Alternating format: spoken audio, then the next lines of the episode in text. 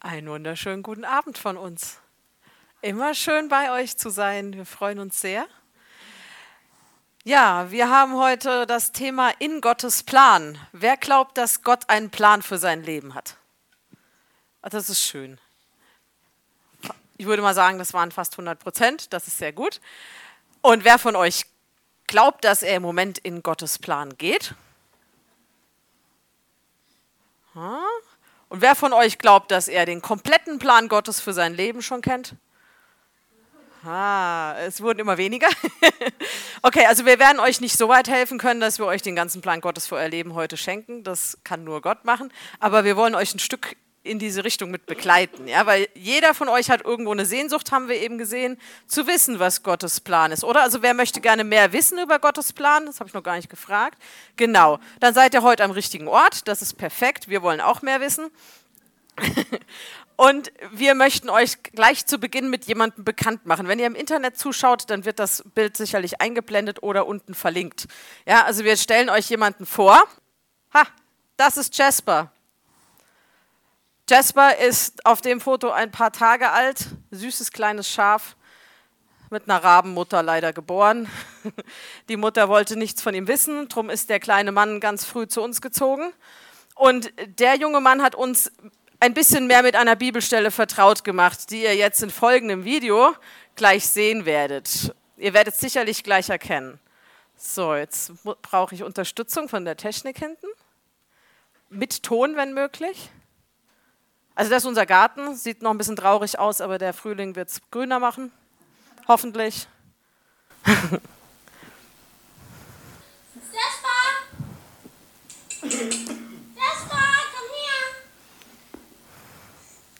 Jasper! Da oben.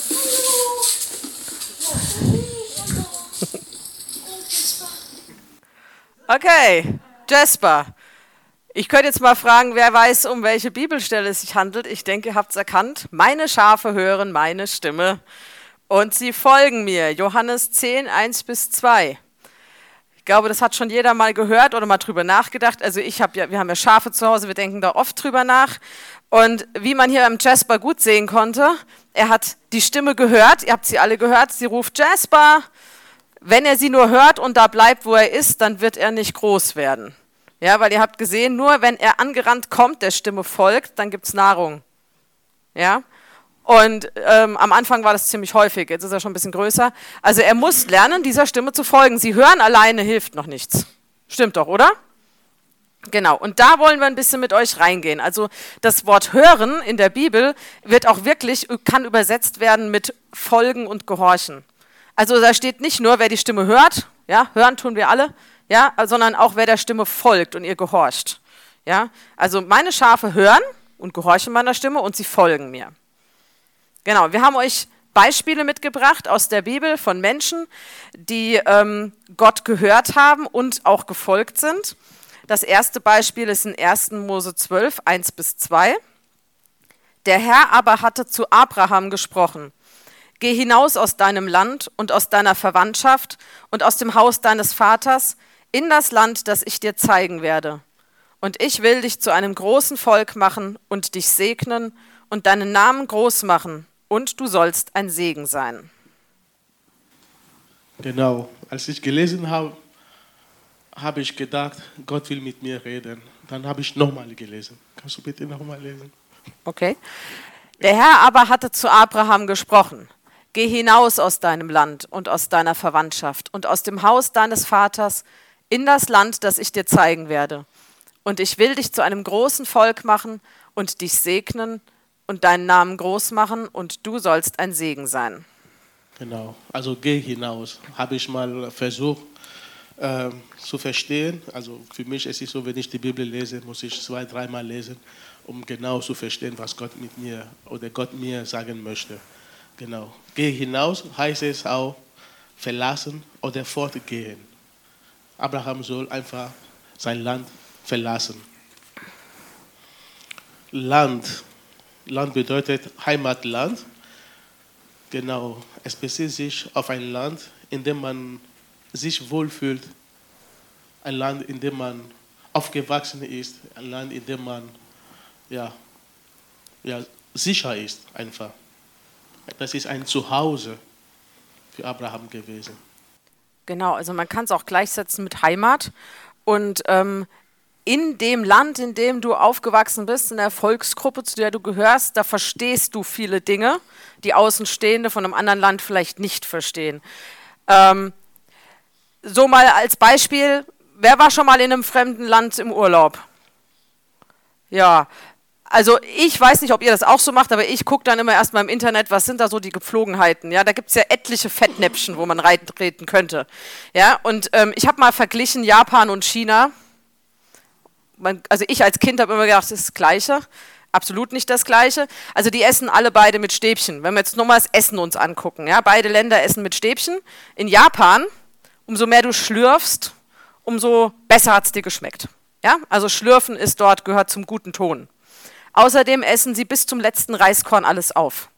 Das heißt, du hast super gekocht, mir hat es geschmeckt, prima.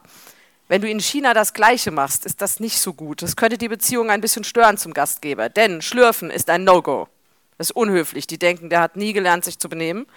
Und außerdem lässt man einen Anstandsrest auf den Teller, sonst gibst du dem anderen das Zeichen, du hast zu wenig gekocht. Also man sieht komplett unterschiedlich. Wenn wir mal an die Begrüßung denken, vor Corona. Jetzt ist ja alles immer nur so und so, ja. Aber vor Corona, also Äthiopien, umso mehr Küsschen, umso besser. Auch wenn du den anderen vielleicht noch gar nicht kennst oder ihn auch vielleicht gar nicht so magst, aber es wird immer, ja. Ähm, umso mehr, umso besser. In Thailand, oh, no go. Egal wie gerne du den anderen hast, wenn du ihn begrüßt, auf Abstand. Hat mit Respekt zu tun.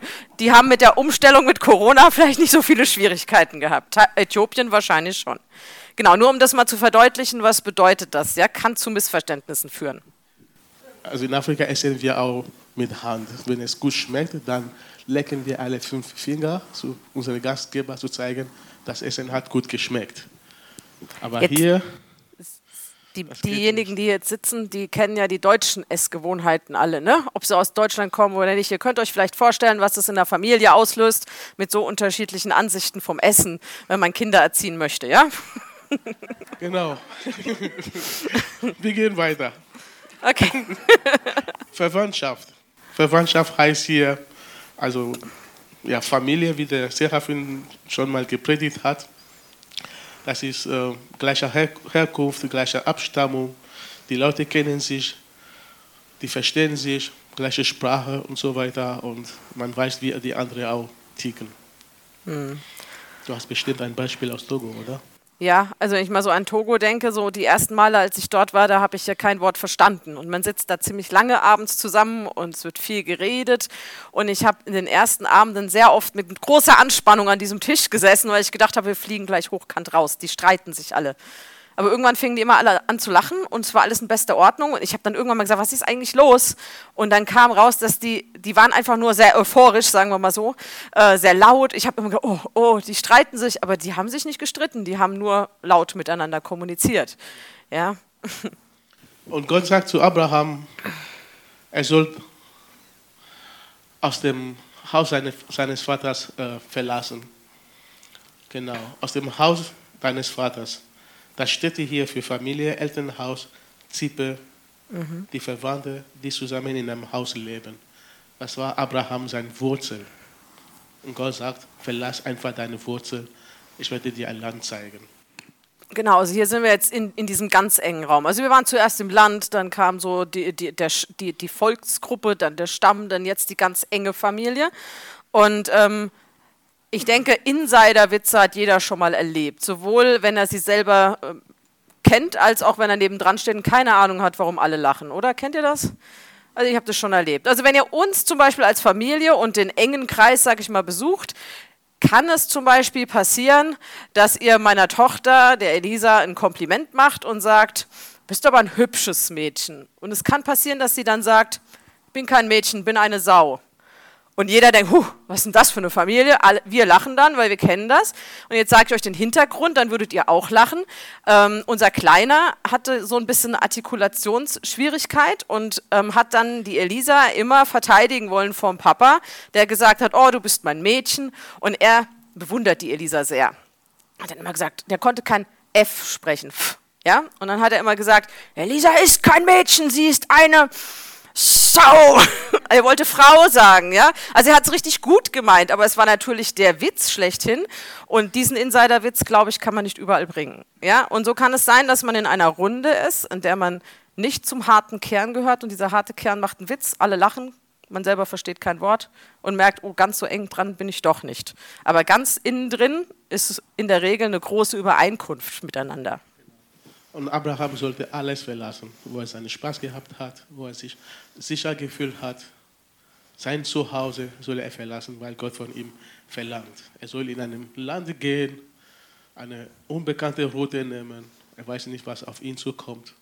Das kann ich auch von mir erzählen. Damals, als ich unterwegs hierher war, ich wusste ungefähr, ja, wo ich hingehe. Ja, aber was auf mich zukommt, wusste ich gar nicht. Das ist genauso, wenn ich äh, zu einem Bruder sage, hey, fahr nach, äh, nach Hamburg in der Goethestraße, es ist jemand, der dir was für mich geben wird. Ja? Geh einfach mal holen. Ja, wo ist Hamburg? Es ist Norden, Süden, in welche Richtung, welche Autobahn muss wir so nehmen. Das ist alles schwierig. Und die Straße erst zu finden. Die Straße auszufinden, Goethestraße in Hamburg, wo gibt es sowas?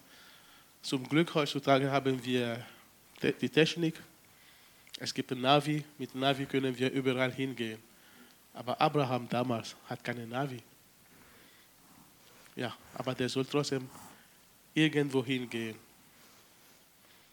Genau, also zusammenfassend können wir ja eigentlich sagen, dass Gott gesagt hat, verlass all das, was du kennst, all das, was, wo du dich sicher fühlst, all das, woran du dich festhalten kannst und geh in, in das Unbekannte raus und verlass dich ganz allein auf mich. Ohne irgendwelche anderen Hilfsmittel, verlass dich ganz darauf, dass ich das mache mit dir.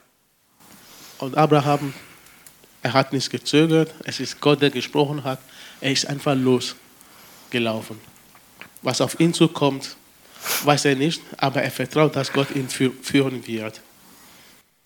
Genau. Und genau. wie, wie können wir das jetzt, was bedeutet es, in ein neues Land zu gehen, jetzt im geistlichen Sinne? Ja, also wir wollen jetzt nicht, dass ihr jetzt alle zu Hause Koffer packt und mal einfach mal loszieht in irgendein Land und Gott wird es euch zeigen, sondern wir wollen das jetzt ja ein bisschen betrachten, was bedeutet es in unserem geistlichen Leben? Was heißt es für uns, in ein neues Land aufzubrechen? Das heißt, äh, mein Haus, mein Boot, mein Pferd, mein bla bla bla, alles verlassen, das es ist schwer. Aber wenn Gott sagt, alles verlassen, dann muss man. In welche Richtung wissen wir nicht. Jesus hat gesagt, er ist die, die Quelle. Wenn wir zu ihm kommen, wir werden lebendige Wasser trinken. Wir werden nicht mehr dürsten.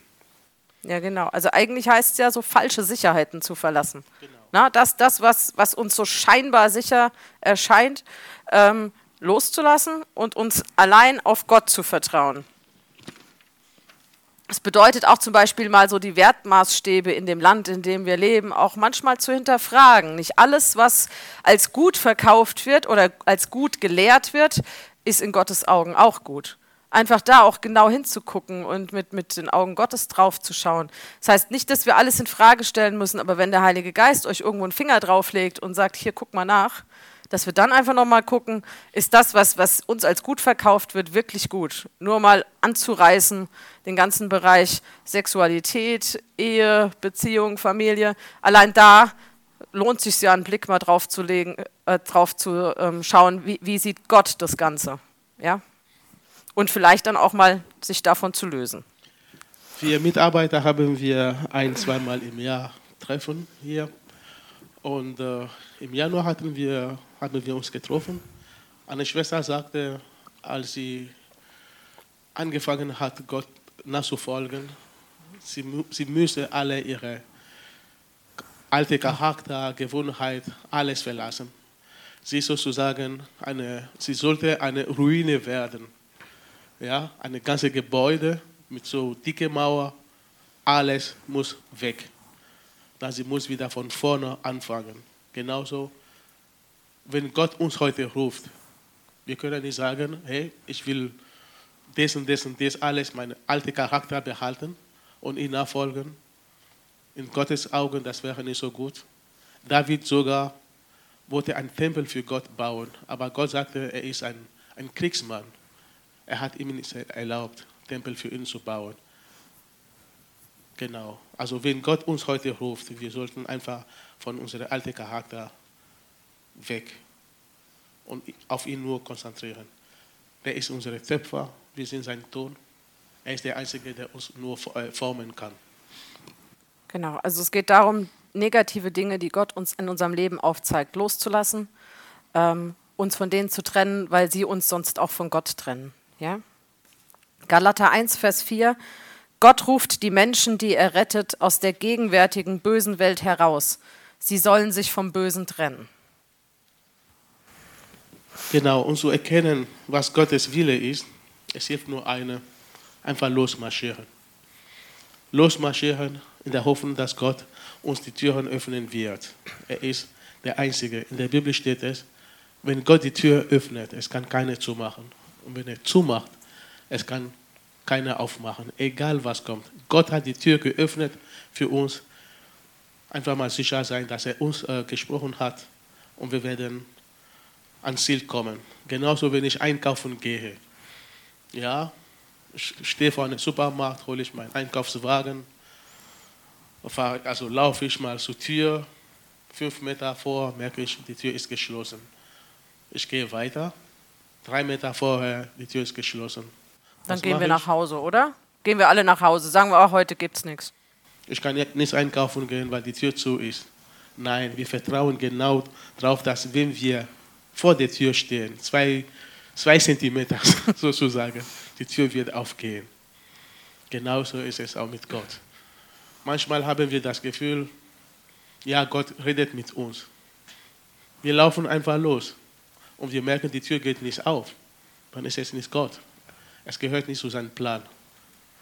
Wenn es Gott ist, dann die Tür werden aufgehen. Man muss einfach nur vertrauen. Genau. Also was wir sagen wollen, ist auch, dass wir immer im Gebet mit Gott bleiben, natürlich. Ne? Also wir, wir, wir nehmen nicht unseren geistlichen Einkaufswagen und rennen irgendwelche Türen ein. Ja, das ist nicht gemeint. Wenn, wenn du jetzt heute Abend noch einen Einkaufswagen nimmst und in den Aldi laufen willst und du läufst und läufst und läufst, dann wirst du irgendwann gegen eine Glastür prallen, weil die Türen nicht aufgehen. Das ist nicht die Zeit dafür. Ja? Und deswegen ist es wichtig, dass wir zu dem Zeitpunkt gehen, den Gott möchte und auch dahin gehen, wo Gott uns haben will und nicht irgendwo hin und nicht unser eigenes Ding durch, durchziehen, sondern wir hören auf das, was Gott sagt, wir bleiben im Gebet und wir bleiben immer im Gespräch mit geistlicher Leitung. Ja, wir können sogar einkaufen gehen, vielleicht sonntags um diese Uhrzeit. Die Tür bleibt zu bei Aldi, weil das ist keine Öffnungszeit. Geht Sonntag. nur der Alarm los. Genau. wenn, wenn man forciert, dann geht Alarm los. Danach kommt Polizei. da müssen wir mal einfach mal gehorsam sein, genauso wie Abraham. Er war gehorsam, es hat ihm auch einen Segen gebracht. Genau. Gott hat ja nicht nur gesagt, geh mal los, sondern er hat auch gesagt, wenn du gehst, ich will dich zu einem großen Volk machen und dich segnen und deinen Namen groß machen und du sollst ein Segen sein. Also dieses Gehorsamsein Gott gegenüber ist immer mit einer Verheißung verbunden. Wenn ich es nochmal mit dem Chesper in Verbindung bringe vorhin, ja, der hatte auch eine Verheißung. Der wusste genau, jetzt gibt es die Flasche Milch, wenn ich gerannt komme. Wenn ich nicht hingerannt komme, gibt es auch keine Milch, dann bleibe ich hungrig. Ja, und Gott sagt auch hier, ich bin da, ich habe eine Verheißung für dich und ich werde dich segnen. Wir werden nachher noch eine richtig krasse Verheißung für euer Leben, für unser aller Leben hören. Ähm, aber er sagt, du musst ja erstmal was, du musst mitgehen. Ja, Du solltest mitgehen. Er fordert uns auf, ihm zu folgen. Genau, und Abraham wurde Vater vieler Nationen, zuerst Israel, dann wir. Jesus sagt in Johannes 8, dass jeder, der die Werke Abraham tut, zu den Kindern Abraham zählen. Und wir gehören auch zu Abraham Kinder, weil wir gehorsam sind. Wir tun die Werke Gottes auch. Aber das ist nicht nur Abraham in der Bibel, der gehorsam so war. Es gibt noch. Ja, es gibt noch viele. Einen haben wir euch noch mitgebracht. Und zwar auch aus dem Alten Testament Noah. Noah finde ich immer eine ganz spannende Figur. Ah, nachlesen könntet ihr das zu Hause in 1. Mose 6 bis 10. Das lesen wir jetzt nicht alles vor. Aber ähm, Abra äh, Mosa, äh, Noah, ai, ai, ai. Noah hat ja Jetzt habe ich sie alle durch. Noah hat ja einen ganz verrückten Auftrag eigentlich von Gott bekommen.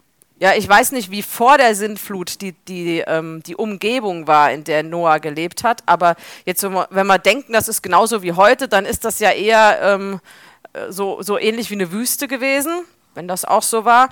Und mitten in dieser Wüste sagt Gott, bau ein Schiff. In einer Zeit, in der es noch keine Schiffe gab. Ja, und er sagt, ich, es wird so viel Regen kommen oder so viel Wasser kommen, ähm, dass der größte Baum nicht reicht um da hoch zu klettern. Es gab damals vermutlich noch keinen Regen. Also eigentlich ist das alles vom menschlichen Verstand damals gesehen ziemlich verrückt. Ähm, es war ein Mega-Projekt. Ich zeige euch mal Bilder.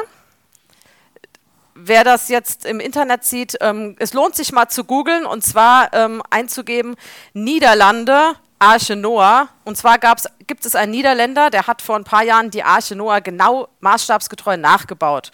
Mit allen technischen Hilfsmitteln, die ihm zur Verfügung standen, mit Ingenieuren und vielen Bauarbeitern, Kranen und was weiß ich.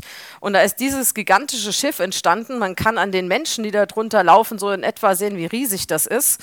Ähm, 150 Meter lang, 24 Meter breit, 15 Meter hoch für damalige Verhältnisse Wahnsinnsmaßstäbe, ja. Und die, die Dauer dieses Schiffs heutzutage zu bauen, waren drei Jahre. Mit all den Hilfsmitteln, die zur Verfügung standen, mit all den Geldern, die zur Verfügung standen. Drei Jahre. In der Bibel hat es noch sehr viel länger gedauert, war, war eine andere Zeit, ja.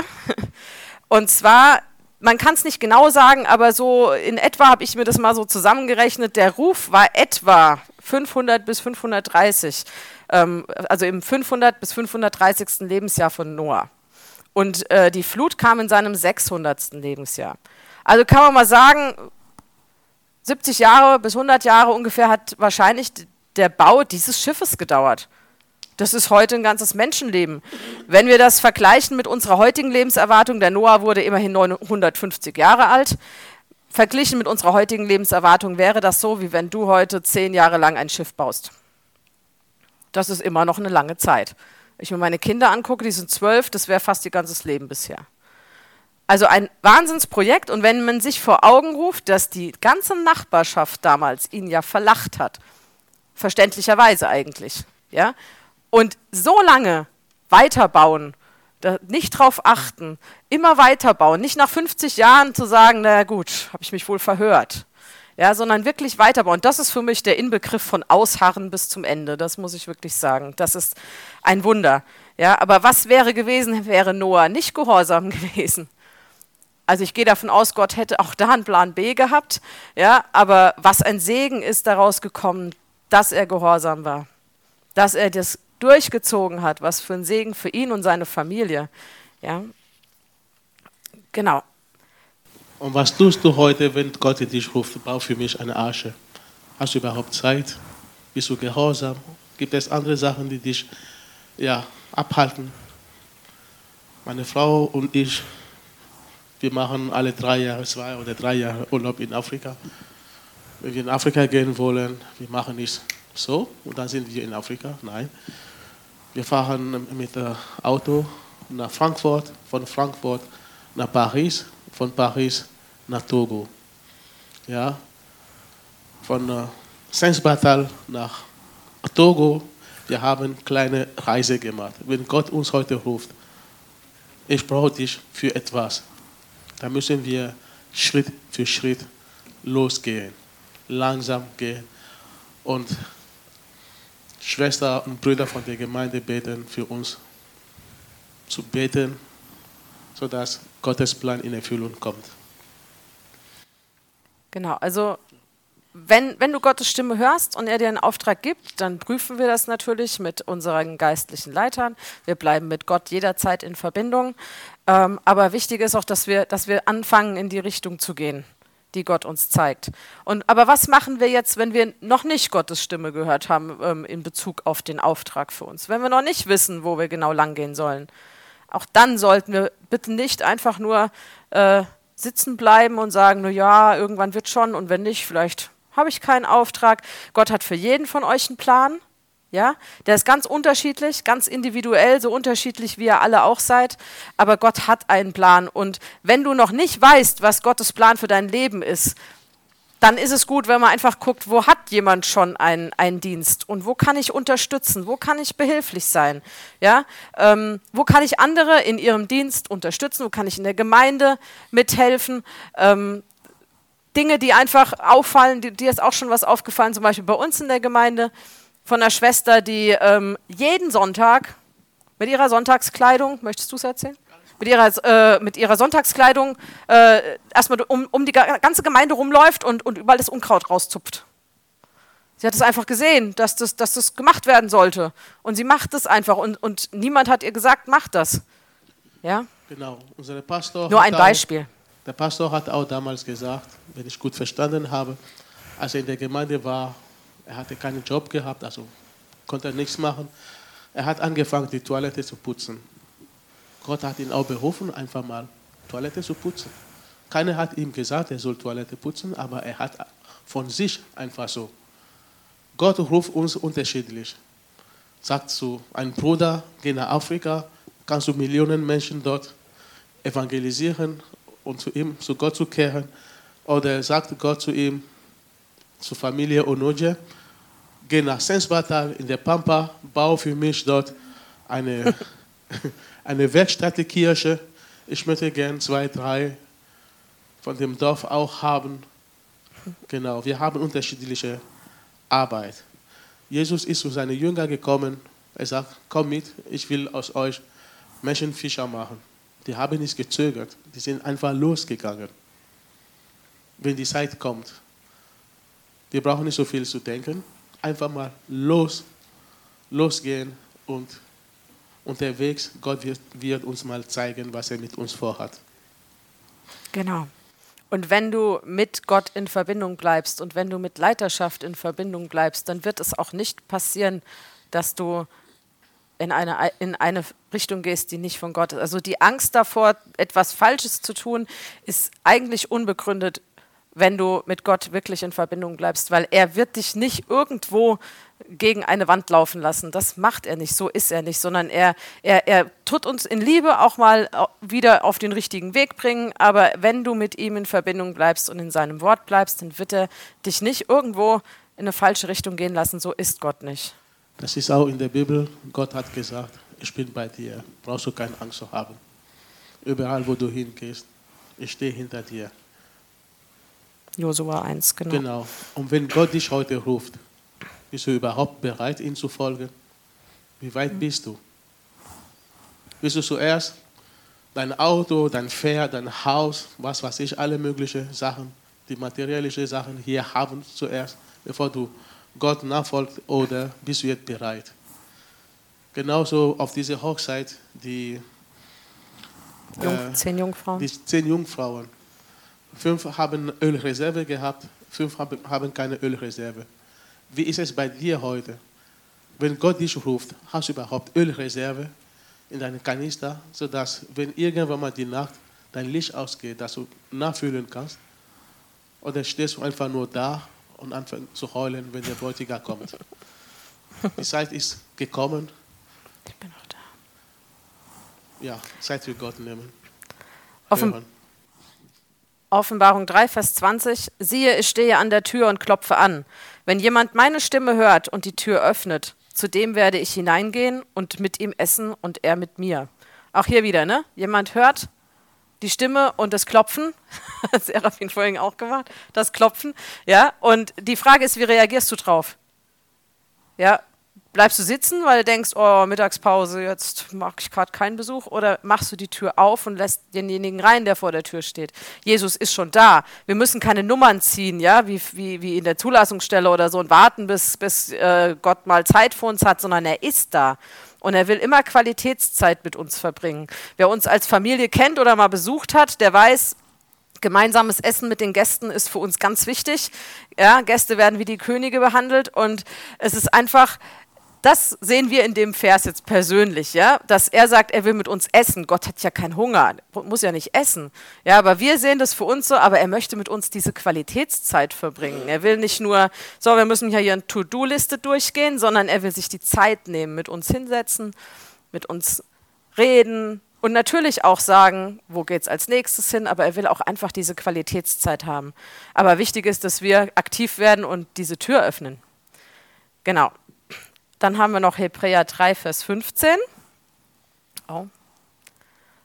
Heute, wenn ihr seine Stimme hört, also heute Abend oder jetzt, wenn ihr im Internet das hört, heute, wenn ihr seine Stimme hört, verstockt eure Herzen nicht, wie in der Auflehnung. Also, wenn du ihn hörst, dann auch wirklich zuhören, es ins Herz fallen lassen, prüfen, aber wirklich auch sagen, ey, ich bin bereit, auch wenn du was von mir verlangst, was ich vielleicht gerade gar nicht machen will, aber ich, ich bin bereit für alles, was du von mir jetzt möchtest. Als ich neu in die Gemeinde kam, wollte ich auch unbedingt mitarbeiten.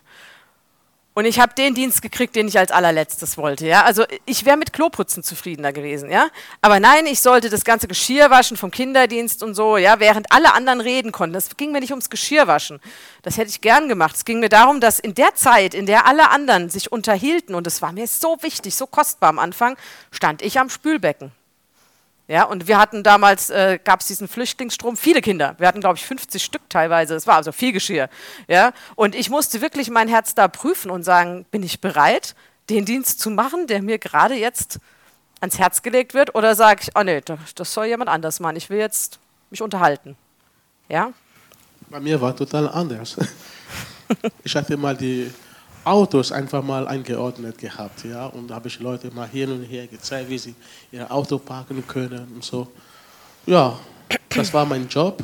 Und plötzlich kommt unsere große Schwester, die da hinten ist. Sie sagte, Kofi, ich habe was für dich. Ja, setz dich mal hin. Cajon, kannst du mal spielen? Ich sag, oh, ich bin befördert worden. Das war so gut. Das war so gut. Ja, dann habe ich angefangen.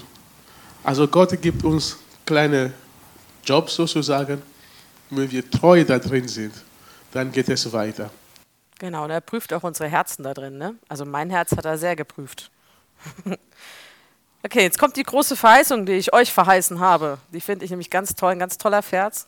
Kommt er? Er kommt nicht, dann müsst ihr ihn nur von mir hören. Ah doch, 2. Chronik 16, Vers 9, der erste Teil. Denn die Augen des Herrn durchstreifen die ganze Erde, um sich mächtig zu erweisen an denen, deren Herz ungeteilt auf ihn gerichtet ist.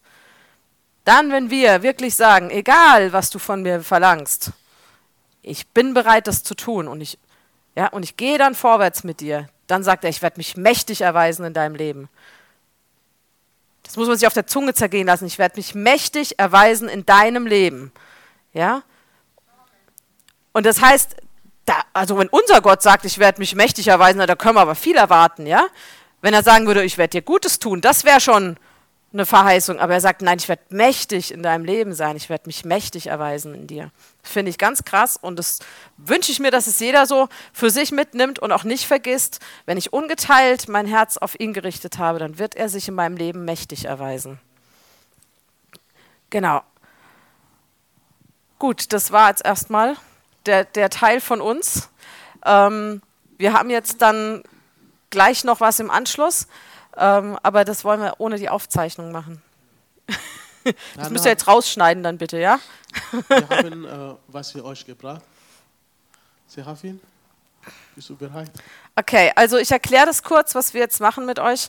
Ähm, und zwar, als wir die Werkstattkirche gegründet haben, eigentlich schon ein halbes Jahr vorher, hat Kofi eine, eine Phase gehabt, wo er gesagt hat, ich merke so, ich, ich bin nicht immer so gelaufen, wie ich laufen sollte. Ja? Wir, wir sind ja alle Menschen und machen auch unsere Fehler oder machen Dinge in unserem Leben, wo wir nicht ganz so begeistert sind. Möchtest du es machen? Okay. Also ich habe bemerkt, dass ähm, ja, mein Leben war nicht, äh, nicht gut hier am Anfang.